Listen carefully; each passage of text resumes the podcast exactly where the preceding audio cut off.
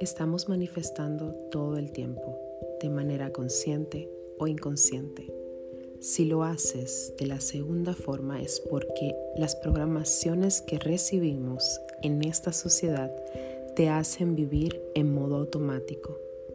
Manifesto es autorreflexión en tiempo presente.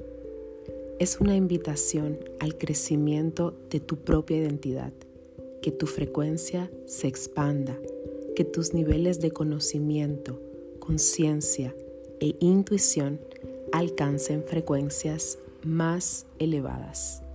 Mi nombre es Hassel. Esto es Manifesto. Bienvenidos.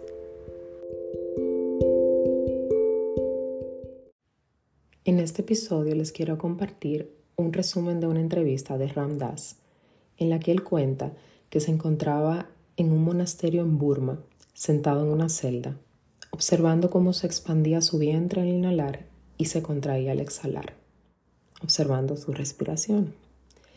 Desde las 3 de la mañana hasta las 11 de la noche.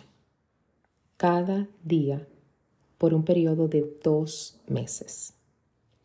Dice que lo que hacía era llevar la conciencia a un punto y esto le permitía observar cómo sus pensamientos iban surgiendo.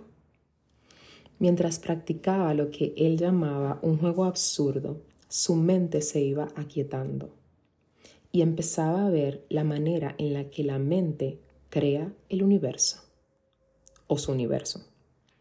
Y de repente dice que ingresa en sus pensamientos. Lo que llama mi atención de esta entrevista en particular no, no es la el trascender los pensamientos. Para mí son sus hábitos, la práctica, la constancia. Ahí está la clave, ahí está esa llave que abre la puerta a, a esa liberación. La práctica es lo que abre las puertas al desarrollo y la evolución y refina cualquier habilidad.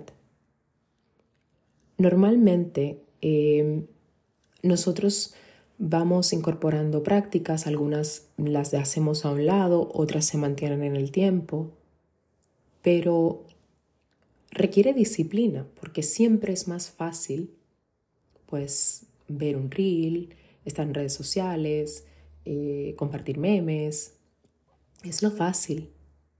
Pero ahí no está ni la evolución, ni mejorar lo que, lo que como personas eh, somos, ni trascender. En tus hábitos, en tus rituales diarios, está esa sanación, de hecho, a muchas cosas que ni te imaginas, ni me imagino. Te voy a compartir unas preguntas para que integres en cualquier hábito que estés llevando hasta ahora y lo hagas antes, o sea, te hagas antes estas preguntas. La primera sería, ¿qué tratas de mejorar? Dos, ¿cómo se ve tu mejor aspecto? Tres, ¿qué cambios puedes hacer para darte más libertad a favor mientras mejoras tu talento. 4. ¿Qué estás dispuesto dispuesta a sacrificar para alcanzar el siguiente nivel?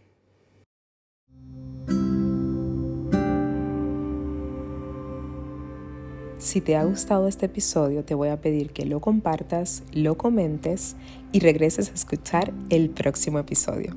¡Feliz día!